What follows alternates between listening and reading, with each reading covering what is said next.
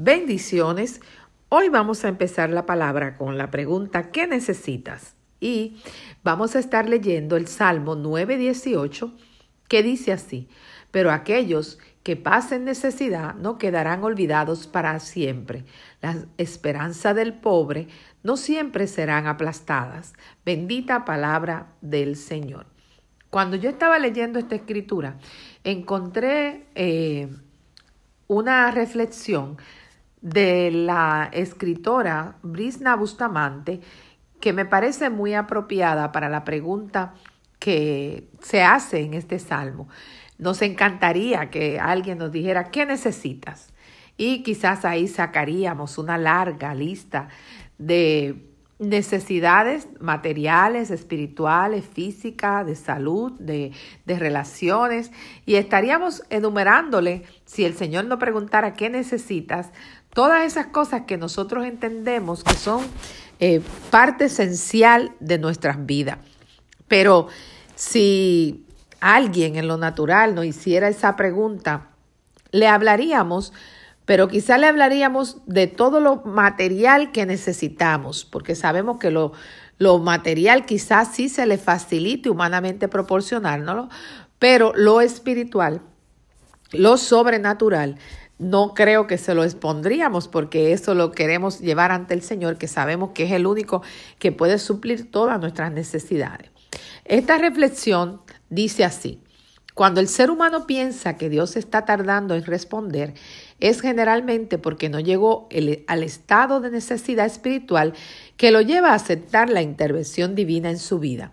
Aquella noche, en el mar de Galilea, los discípulos lucharon con las olas y el viento contrario mientras tuvieron fuerzas. Eran pescadores acostumbrados a las tempestades y tormentas. ¿Para qué pedir ayuda? Si ellos podían resolver el problema por sí mismos. Pero cuando ya no tenían más fuerza, cuando el orgullo y la suficiencia humana habían desaparecido, se sintieron necesitados. Entonces apareció Jesús sobre las aguas para socorrerlos. Es lo mismo que sucede con la mayoría de nosotros, porque en determinadas áreas de nuestras vidas creemos ser autosuficientes, pero la realidad es otra, porque nos damos cuenta que sin Dios no somos nada y si no fuera por su socorro y ayuda oportuna, posiblemente este día no estaríamos donde estamos y no seríamos lo que somos. Sentirse necesitado no es un asunto de palabras ni de lágrimas, es una actitud del corazón, es lo que tú y yo necesitamos aprender diariamente. Nadie acepta la intervención de otro si no se siente necesitado. ¿Cuál eres tú? ¿En qué grupo te ubicas? ¿En los que reconocen su dependencia de Dios, ya que sin Él nada somos ni podemos? O por el contrario, tiendes a querer resolver a tu manera, con tu fuerza, con cierta actitud autosuficiente. Yo creo que aunque nosotros quisiéramos resolver, eh, esto, esto lo estoy diciendo yo, ya le leí la reflexión, aunque quisiéramos resolver con nuestra fuerza, hay situaciones en nuestras vidas que nos damos cuenta que realmente necesitamos la intervención de Dios.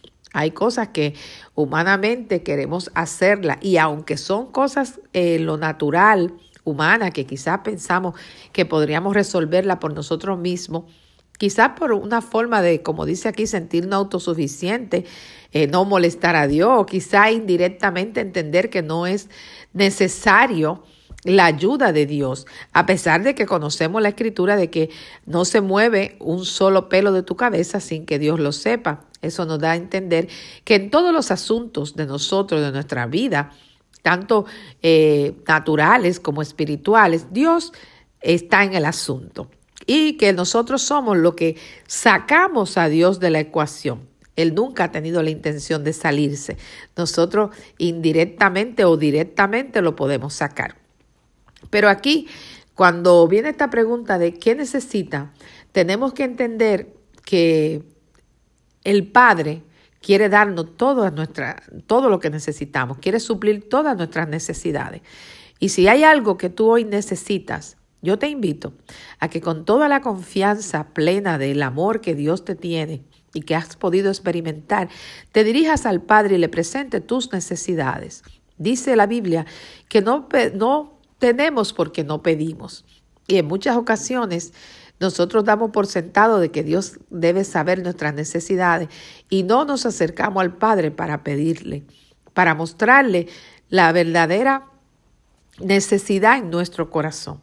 Así que yo te invito a que hoy te despoje de todo orgullo, de toda autosuficiencia y le presente tus necesidades al Padre, seguro o segura de que respuesta viene de lo alto para tu vida. Amén. Espíritu Santo de Dios, te alabamos, te bendecimos, te adoramos, glorificamos tu nombre. Te presento a cada uno de mis hermanos que están al alcance del sonido de mi voz.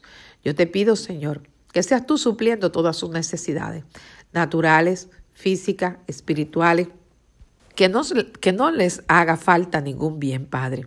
Señor, glorifícate en su vida. Señor, muéstrale, Padre, que tú estás con ellos. Señor, súplele de acuerdo a tus riquezas en gloria, que no le haga falta ningún bien. Bendícelo con toda bendición. En tu nombre poderoso, mi Jesús. Amén y amén. Si este audio ha sido de bendición a tu vida, te invito a que lo compartas y que juntos podamos compartir la fe en el nombre poderoso de Jesús. Amén y amén.